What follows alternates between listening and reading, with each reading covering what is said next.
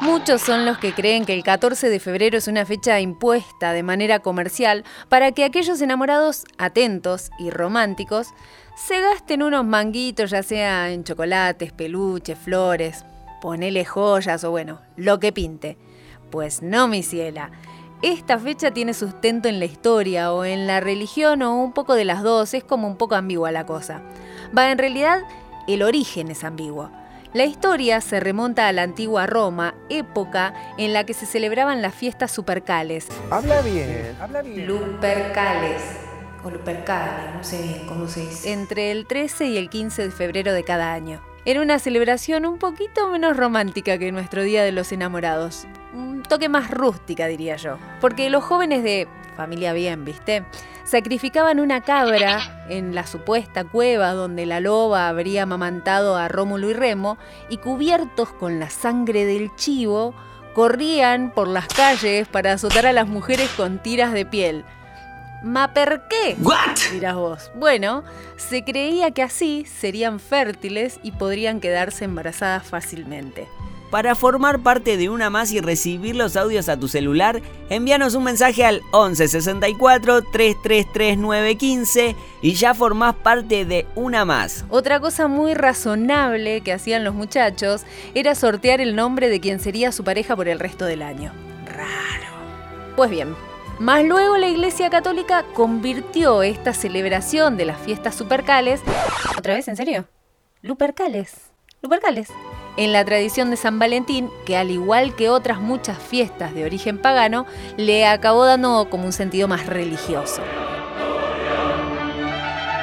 De este modo, el 14 de febrero pasó de ser una celebración de la antigua Roma al día en el que se honra a San Valentín, patrón de los enamorados y un mártir de la Iglesia Católica.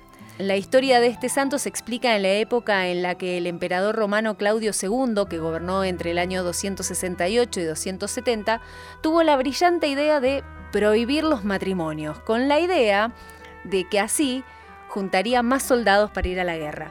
Pero resulta que había un sacerdote, Valentín, que siguió casando a los amantes pero en secreto. Hecho que le costó el encierro primero y después la ejecución, un 14 de febrero. Unos cuantos años más tarde, alrededor del año 496, el Papa Gelasio abolió las fiestas supercales, supercales y estableció el 14 de febrero para honrar a San Valentín y lo nombró patrón de los enamorados.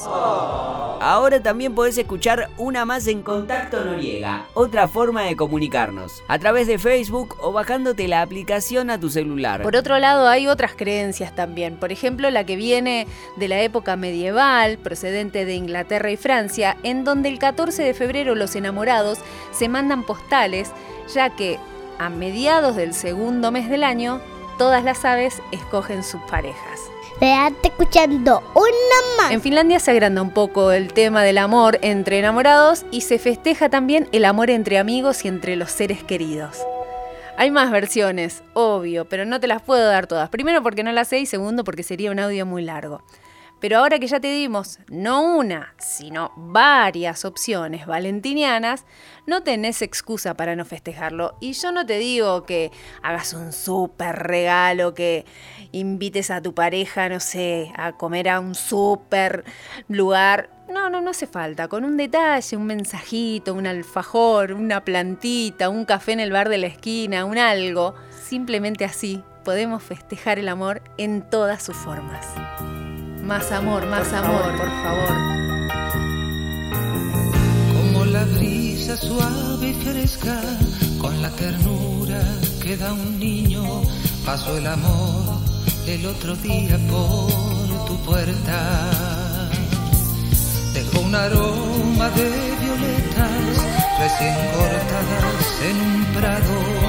Detuvo el tiempo, las miradas, las palabras y mi mano se detuvo en la tuya y te dije te amo y te dije te amo y caminamos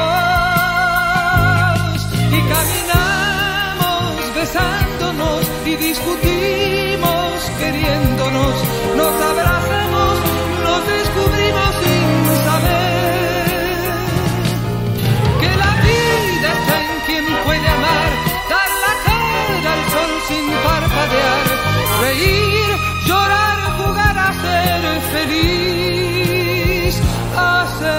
feliz.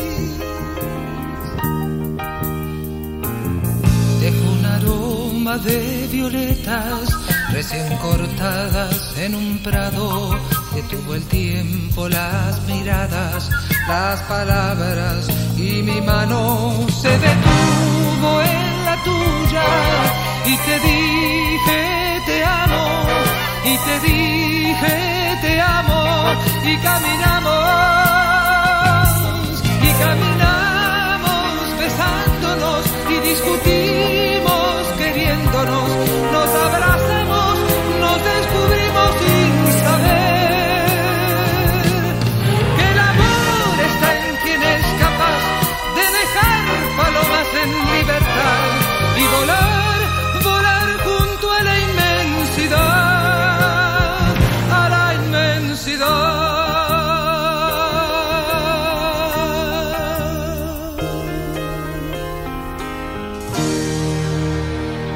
Gracias por escuchar una más.